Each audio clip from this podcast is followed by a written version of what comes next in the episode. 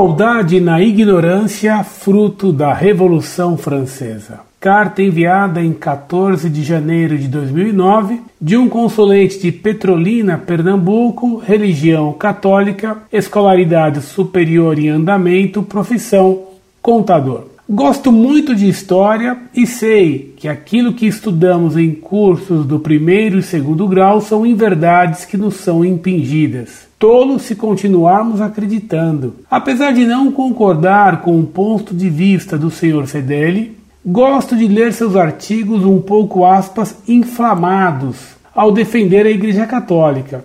É a sua religião. Mas neste artigo, para mim ficou a impressão de sectarismo e um certo preconceito social ao defender a aristocracia, que não devia se igualar aos aspas inferiores. É certo que a Revolução Francesa teve seus excessos e erros clamorosos, mas acredito que foi a base da liberdade hoje desfrutada por todo o mundo livre. Uma época marcada por execuções, paixões acima do bem comum, violência contra a população, o povo, muito sangue correu no período.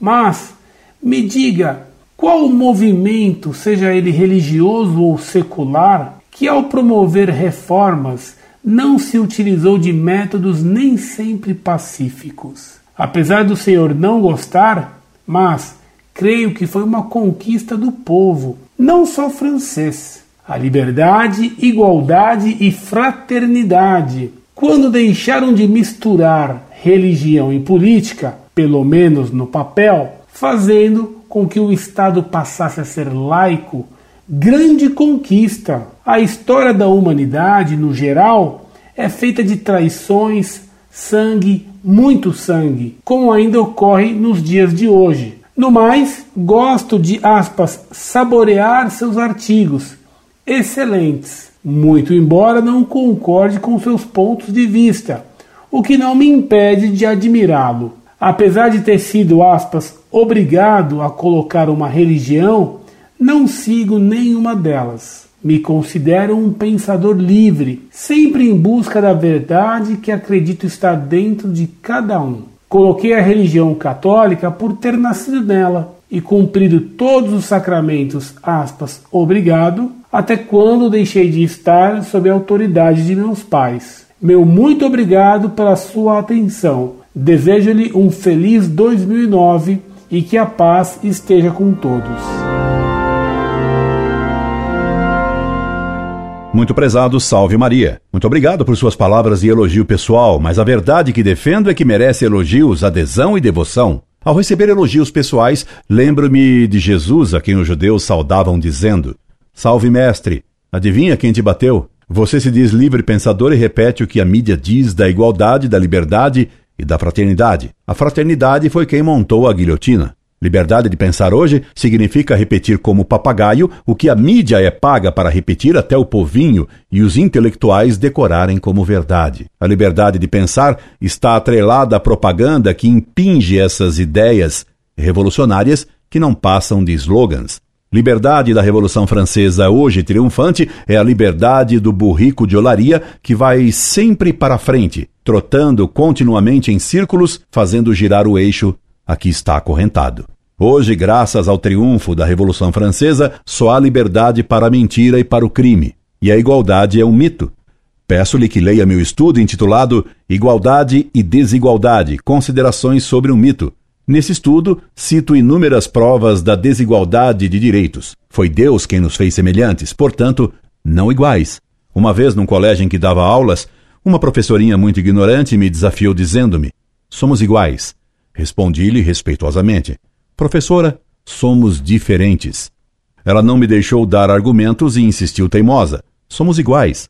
Não era um argumento, era uma teima.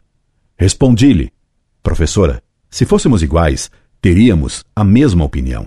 Houve risos e ela se calou, mas duvido que tenha entendido. Ficou lá pensando. Hoje ela deve ser do PT. O mesmo lhe digo: se fôssemos iguais, pensaríamos igual.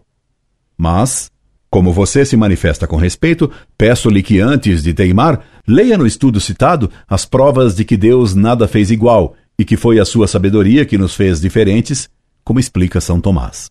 Não há ordem na igualdade.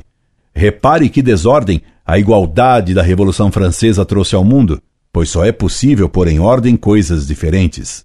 Meu caro, até a ignorância dos igualitários comunistoides do PT é diferente daquela dos igualitários bolivianos secazes do Evo Morales. E você acha por acaso que possa existir sabedoria igual a do Lula? O Chaves não concorda. Para o Chaves, sabedoria igual a dele, Chaves, não existe. Enquanto Chaves se autocontempla, o Lula, que não sabe de nada, sacode a cabeça lamentando a ignorância sem par do Chaves, que não sabe que é de Brasília, que se irradia luz para o mundo, e logo dá uma sapientíssima entrevista provando que nós é que somos o maior. Será que você compreendeu então que sempre uma aristocracia domina o mundo? Hoje, graças à Revolução Francesa, reina a igualdade na sabedoria metalúrgica brasileira, na sabedoria mineralógica boliviana, na inteligência militarista da Venezuela. Tempos felizes os nossos. E lá vem o Obama com Hillary e Clinton a tiracolo para completar a sabedoria do mundo atual, cósmica. Vivemos uma revolução cultural. E saiba, meu caro, que por ser filho de operário, por ser oriundo do povinho mais simples, admiro a nobreza verdadeira e por isso mesmo detesto os marquezinhos adúlteros de Versailles, aristocratas falsos, cheios de fricotes e de berloques, que liam Voltaire e apoiavam Danton e Robespierre. O povo lutou contra a Revolução Francesa. Foram os camponeses que deram o maior contingente de vítimas para Madame Guillotine, que, matando o povo, colocou no poder os sábios atuais, a aristocracia do dinheiro. Pergunte de onde vem e onde se esconde o dinheiro do PT. Mensalão, mensalão, quantas verdades se escondem em teus andrajos. Liberdade, igualdade, fraternidade é o que defende as sociedades secretas a CNBB e uma descendente da aristocracia lusitana que foi candidata a prefeita e que teve sobrenome de um plutocrata ex-imigrante italiano. Graças a Deus, nem tudo é igual no mundo. Imaginou que chatice? Aliás, não é preciso imaginar. Contemple o mundo atual. Que igualdade na ignorância, no vício e no crime. Nunca na história se atingiu horror igual. Batemos o recorde. Incorde e aso semper, Orlando Fedeli.